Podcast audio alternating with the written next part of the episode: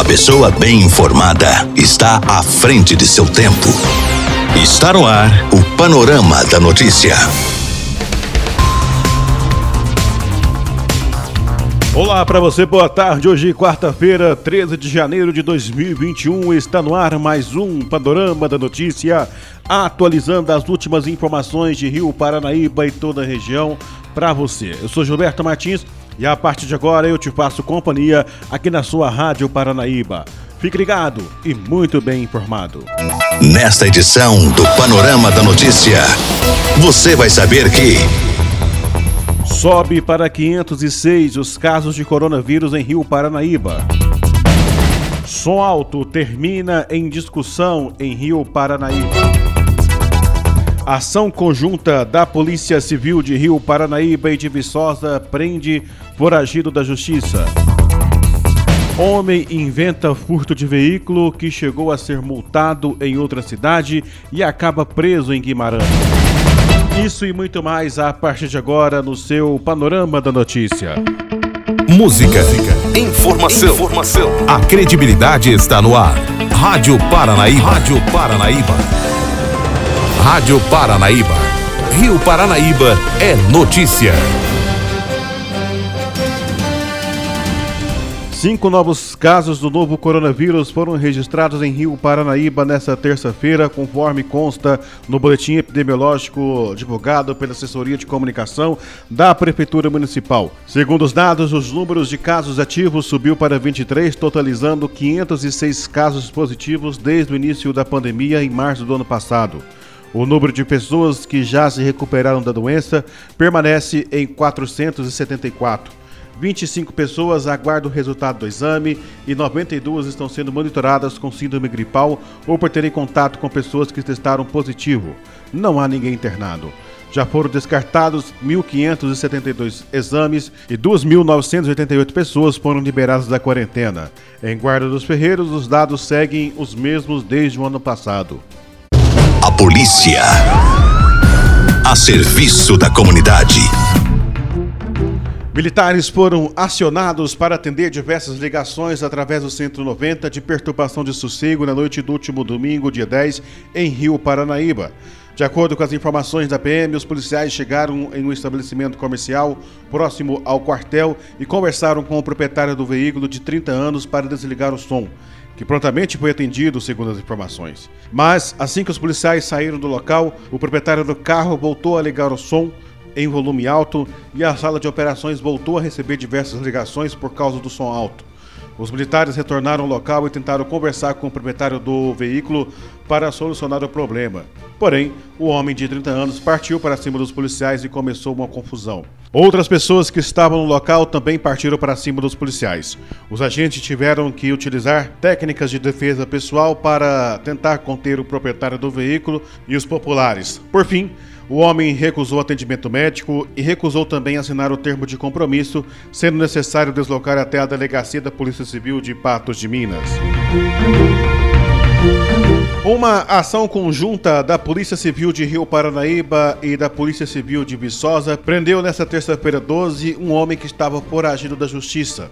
Segundo as informações, o investigado teria cometido crimes de tráfico de drogas, porte ilegal de drogas e corrupção de menores na cidade de Cataguases, na zona da Mata Mineira. Recentemente, a delegacia da Polícia Civil recebeu informação de que o foragido, identificado como LZMC, estaria em Rio Paranaíba, porém, após um intenso trabalho de inteligência, os policiais localizaram o homem em Viçosa e, com apoio da Polícia Civil daquela cidade, lograram êxito em efetuar a sua prisão.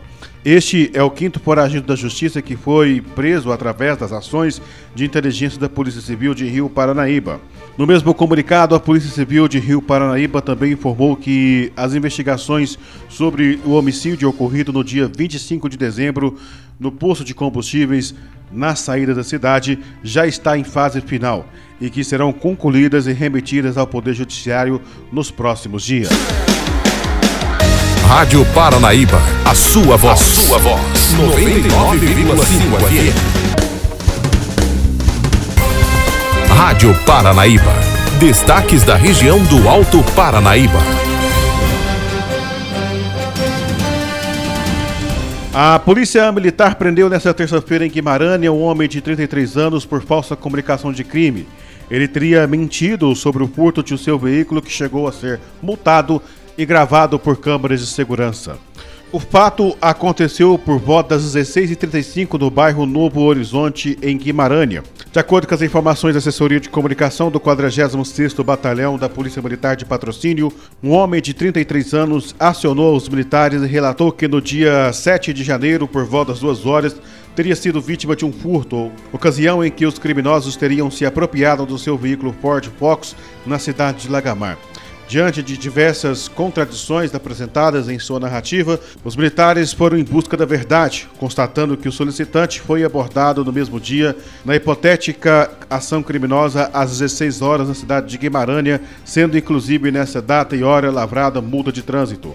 Portanto, era impossível o mesmo veículo ter sido objeto de furto às 14 horas em outro município. Após ser confrontado com base no depoimento de quatro testemunhas envolvidas na ocorrência, o acusado mudou diversas vezes o seu relato, ficando cada vez mais nítido a invenção da informação inicial.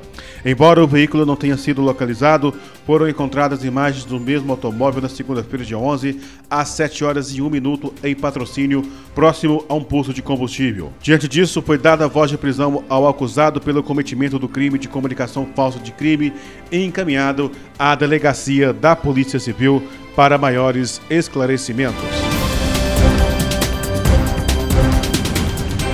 Um homem de 41 anos foi preso pela Polícia Militar depois de furtar uma bolsa com mais de dois mil reais de uma idosa em Patos de Minas. Ela havia acabado de sacar o dinheiro e estava indo para casa quando o suspeito apareceu, puxou a bolsa e saiu correndo. Ele foi encontrado poucos minutos depois e o dinheiro foi devolvido para a vítima. O fato aconteceu por volta das 16 horas desta terça-feira no bairro Novo Horizonte. De acordo com o boletim de ocorrência, uma senhora de 74 anos havia descido do ônibus e estava caminhando em direção à sua casa quando um homem de 41 anos apareceu e furtou a sua bolsa. Ele puxou o objeto que estava com a alça no ombro da vítima e saiu correndo. De imediato, a polícia militar foi acionada e depois de posse das informações e característica do indivíduo, diligências foram iniciadas na intenção de prendê-lo. O homem foi encontrado próximo a um posto de gasolina na Avenida Fátima Porto e confessou o furto. Diante disso, ele recebeu voz de prisão e foi encaminhado para a delegacia da Polícia Civil. A quantia de R$ 2.640 foi recuperada e devolvida para a idosa de 74 anos. Os familiares agradecem o empenho e a rapidez com que os militares agiram na ocorrência, prendendo o suspeito pouco tempo depois do fato e recuperando o dinheiro em sua totalidade. Foi preso nesta terça-feira Aldilson Lopes Vidal, conhecido como Boi Bandido, um dos acusados de promover uma verdadeira chacina em 2019 na MGC 354 em Patos de Minas. Foragido há mais de dois anos, ele foi parado pela Polícia Rodoviária Federal na divisa dos estados de Goiás e Tocantins e preso em uma operação conjunta com a décima região da Polícia Militar e o Comando de Operações de Divisas, o COD. O acusado apresentava documentos falsos. Adilson Lopes Vidal é o principal suspeito do crime que chocou Patos de Minas. Segundo as investigações da Polícia Civil, no dia 21 de abril de 2019, ele e mais dois homens interceptaram um Fiat Punto que voltava de Presidente Olegário com seis pessoas e efetuaram diversos disparos de pistola 380. Luiz Fernando Rodrigues, de 26 anos, mascotinho, Maria Alice da Silva Vieira, de 20 anos, Alisson Menezes da Silva, de 18, Balbino, foram executados com tiros na cabeça. Um adolescente que estava no carro foi atingido na perna, mas conseguiu fugir. A mulher de Luiz Fernando pegou a filha no colo e também escapou. A polícia identificou os três suspeitos e chegou a prender Edmar Lopes Vidal na cidade de Uberlândia em maio de 2019. Adilson também estava lá, na casa dos parentes, mas conseguiu fugir. Ele teve a prisão decretada pela Justiça e desde então permanecia foragido, sendo procurado pela Justiça até ser preso nesta terça-feira. A informação que chegou é de que Adilson falsificou uma certidão de nascimento em nome de Eugênio Gouveia Martins. Com essa certidão, ele teria conseguido uma nova identidade e carteira de motorista. Entretanto, ao ser parado pela PRF no início da noite dessa terça-feira, o foragido acabou sendo descoberto. Adilson estava em uma picape touro de cor branca quando foi parado pela PRF. Em consulta ao sistema, os policiais desconfiaram da autenticidade dos documentos e acabaram descobrindo se tratar de um foragido da justiça. Um revólver também foi apreendido com ele. Segundo o delegado Érico Rodovalho, Adilson tinha outro mandado de prisão em aberto referente a furto de uma pá carregadeira e também por ameaças. Segundo a Polícia Militar de Patos de Minas, Atilson era considerado o principal partido da décima região de Patos de Minas e por anos impactou nos índices através da prática de crime contra o patrimônio, em especial na zona rural, homicídios, tráfico de drogas e outros crimes. A sua voz está no ar em 99,5. Rádio Paranaíba.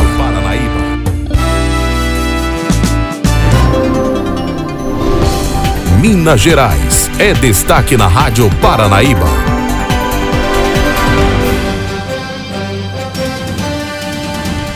Torcedores vão voltar aos estádios do Rio de Janeiro. A Prefeitura e o governo do Rio de Janeiro liberaram a presença de público nos estádios e arenas esportivas. A volta dos torcedores às arquibancadas será feita com restrição de capacidade, de acordo com uma resolução conjunta das secretarias de saúde.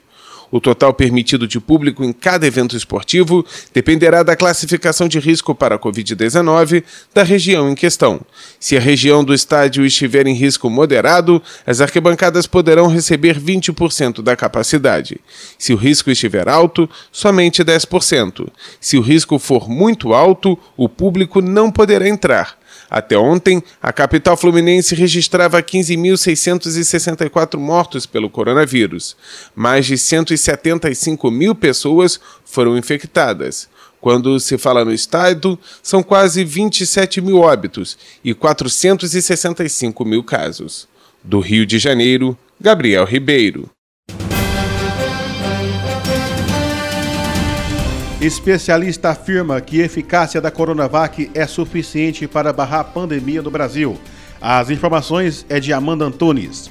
De mil pessoas que tomarem a vacina Coronavac contra a Covid-19, 500 estarão protegidas. As outras 500 Caso contraiam o vírus, terão 78% de chance de terem a doença de forma branda, sem complicações graves. Para especialistas, os dados demonstram que a Coronavac tem sim condições de barrar a pandemia no Brasil, de acordo com o imunologista Alexandre Reis, especialista em doenças infecciosas e parasitárias e vacinologista da UFOP, Universidade Federal de Ouro Preto. O importante agora é que a cobertura vacinal seja acima de 80%. 80%. Vamos lá, em um estudo de fase 3, ele é feito de forma duplo cega, que a gente chama, e randomizado, né?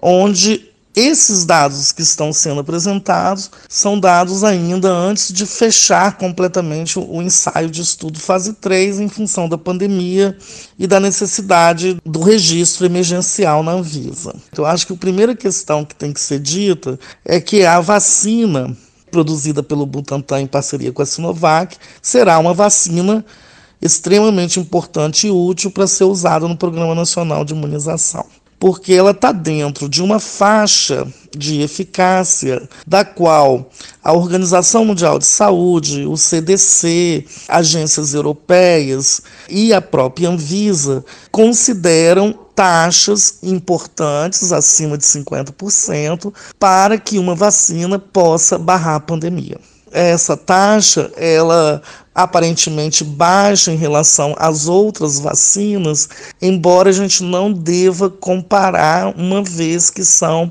vacinas com diferentes tecnologias de produção e os próprios ensaios clínicos foram é, também desenhados né, e realizados em países diferentes e em uma população de avaliação também diferente. O governo da Turquia já anunciou que a Coronavac de lá tem 91,25% de eficácia, porque a mesma vacina no Brasil tem eficácia menor? É excelente pergunta. São três ensaios, a gente chama de braços, os de fase 3, completamente diferentes do ponto de vista que foram realizados em diferentes locais. Então, as populações né, humanas elas possuem características genéticas de raças, etc., diferentes. O número de pessoas também que foram avaliadas é diferente, é bem menor do que foi realizado no Brasil. E o público também que participou destes ensaios é diferente.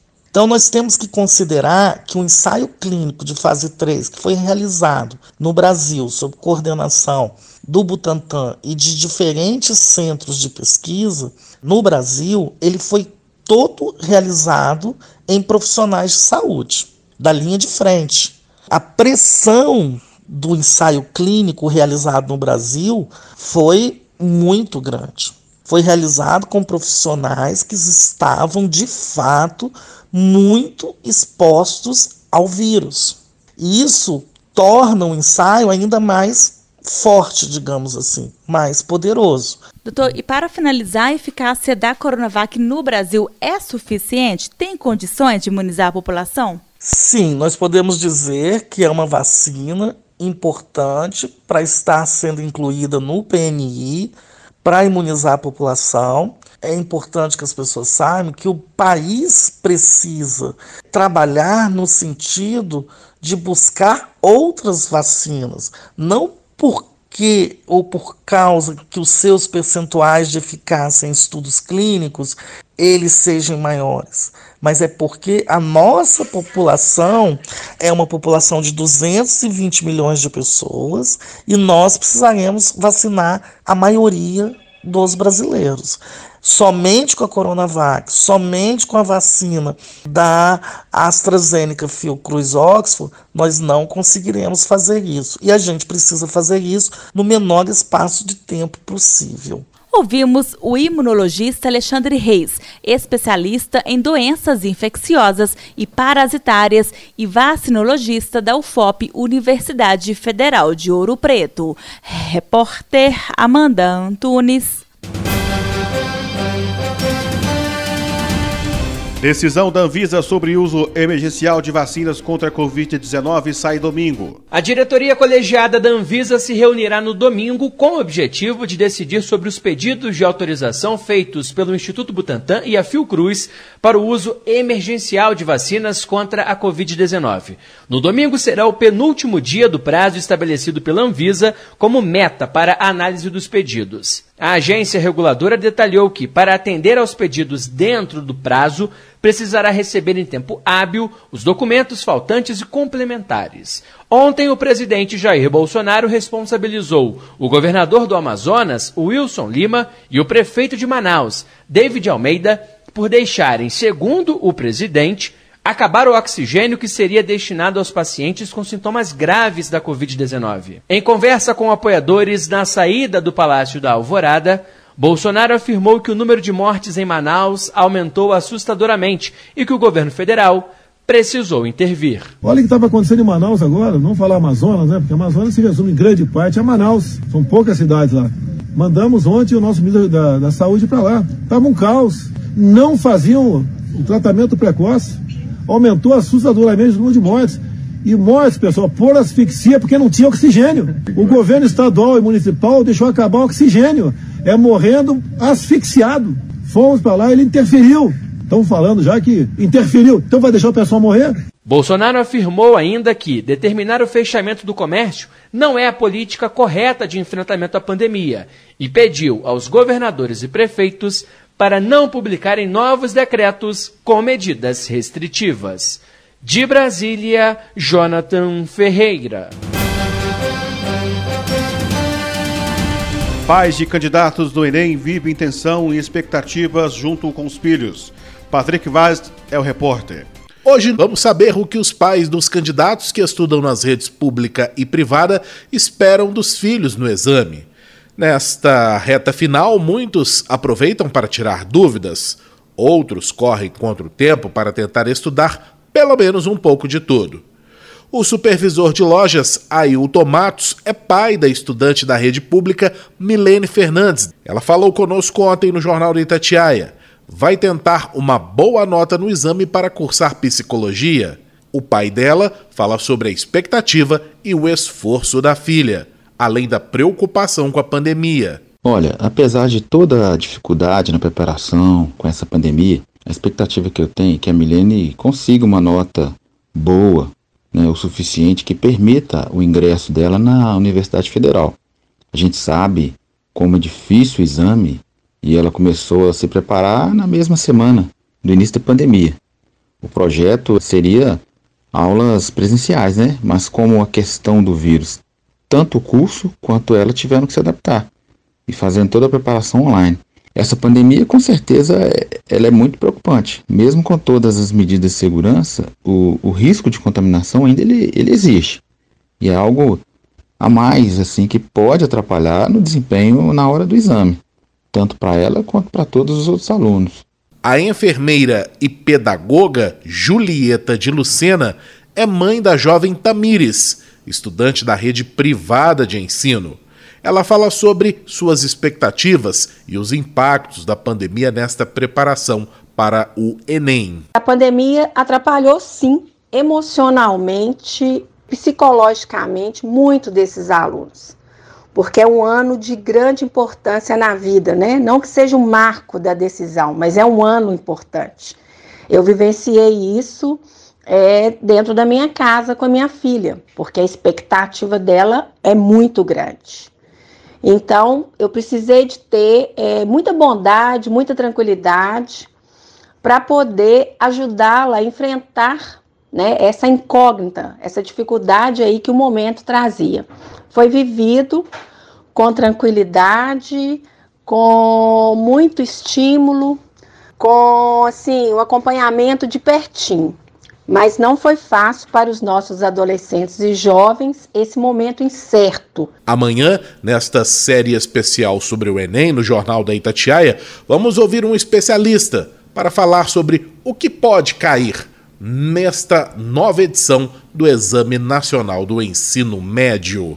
Repórter Patrick Vaz. Bolsonaro volta a criticar Calil e diz que fechar comércio não é a política correta contra a Covid-19. O presidente Jair Bolsonaro afirmou que determinar o fechamento do comércio não é a política correta de enfrentamento à pandemia. O discurso, feito durante cerimônia no Palácio do Planalto para comemorar os 160 anos da Caixa, acontece um dia após Bolsonaro criticar a decisão do prefeito de Belo Horizonte, Alexandre Calil, que determinou o fechamento do comércio considerado não essencial. Bolsonaro pediu aos governadores e prefeitos para não publicarem novos decretos com medidas restritivas. Peço a Deus que ilumine governadores e prefeitos para que não fechem tudo. Essa não é a política correta. Vida e economia andam de braços dados. Não podemos falar em saúde sem emprego. O presidente Jair Bolsonaro voltou a criticar a decisão do prefeito de Belo Horizonte, Alexandre Calil, que determinou o fechamento do comércio considerado não essencial. Ontem, o presidente culpou os decretos municipais e estaduais com medidas restritivas como forma de conter o avanço da pandemia pela alta do desemprego no país. Hoje, em conversa com apoiadores na saída do Palácio da Alvorada, Bolsonaro afirmou que a decisão do prefeito Alexandre Calil é prejudicial para a economia eleições municipais. Pessoal criticando alguns prefeitos que estão fechando tudo. Ué, mas o cara já fechava, reelegeu o cara, que é o quê? É uma BA de BH. Ele acha na cabeça dele que isso é melhor para o seu, seu município, mas a economia vai embora. O presidente Jair Bolsonaro responsabilizou o governador do Amazonas, Wilson Lima, e o prefeito de Manaus, David Almeida, por deixarem, segundo o presidente, acabar o oxigênio que seria destinado aos pacientes com sintomas graves da Covid-19. Em conversa com apoiadores na saída do Palácio da Alvorada, Bolsonaro afirmou que o número de mortes em Manaus aumentou assustadoramente. Olha o que estava acontecendo em Manaus agora, não falar Amazonas, né? Porque Amazonas se resume em grande parte a Manaus. São poucas cidades lá. Mandamos ontem o nosso ministro da, da Saúde para lá. Tava um caos. Não faziam o tratamento precoce. Aumentou assustadoramente o número de mortes. e mortes, pessoal, por asfixia porque não tinha oxigênio. O governo estadual e municipal deixou acabar o oxigênio. É morrendo asfixiado. Fomos para lá, ele interferiu. Estão falando já que interferiu. Então vai deixar o pessoal morrer? De Brasília, Jonathan Ferreira. Bolsonaro afirma que Ford tem que dizer a verdade e volta a criticar fechamento de atividades. O presidente Jair Bolsonaro pediu a governadores e prefeitos de todo o país que não decretem novas medidas restritivas como forma de enfrentamento à pandemia. O discurso, feito durante cerimônia no Palácio do Planalto para comemorar os 160 anos da Caixa, acontece um dia após Bolsonaro criticar a decisão do prefeito de Belo Horizonte, Alexandre Calil, que determinou o fechamento do comércio considerado não essencial. Bolsonaro afirmou que o fechamento do comércio não é a política correta. Mais cedo, o presidente disse em conversa com apoiadores, na saída do Palácio da Alvorada, que a decisão da montadora Ford de fechar as três fábricas no Brasil foi tomada devido ao corte de subsídios do governo federal. Faltou a Ford dizer a verdade, né? Querem subsídios. Se ele continue dando 20 bilhões para eles, como fizeram nos últimos anos, dinheiro de vocês, imposto de vocês para fabricar carro aqui, não. Perdeu a concorrência, lamento. De Brasília, Jonathan Ferreira.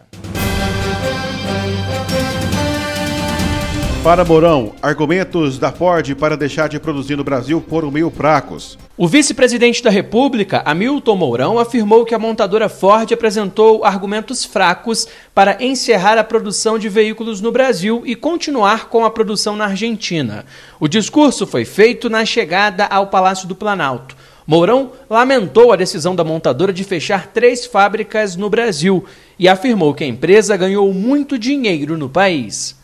De Brasília, Jonathan Ferreira. Esta é a Rádio Paranaíba FM 99,5. Música, informação, prestação de serviço. Nosso site paranaíbafm99.com.br. A sua voz. Por aqui não tenho mais tempo, nós voltamos amanhã com mais informações de Rio Paranaíba e toda a região no nosso Panorama da Notícia. Outras informações em nosso site paranaibamáximos.com.br ou em nossa programação no nosso Giro de Notícias. Fique ligado e muito bem informado, está chegando agora a segunda edição do Jornal da Itatiaia, atualizando as últimas informações de Minas, do Brasil e do mundo para você. Fique em casa, fique com Deus, até amanhã, tchau, tchau, fui! Final do Panorama da Notícia. Agora você já sabe o que está acontecendo no Brasil e no mundo.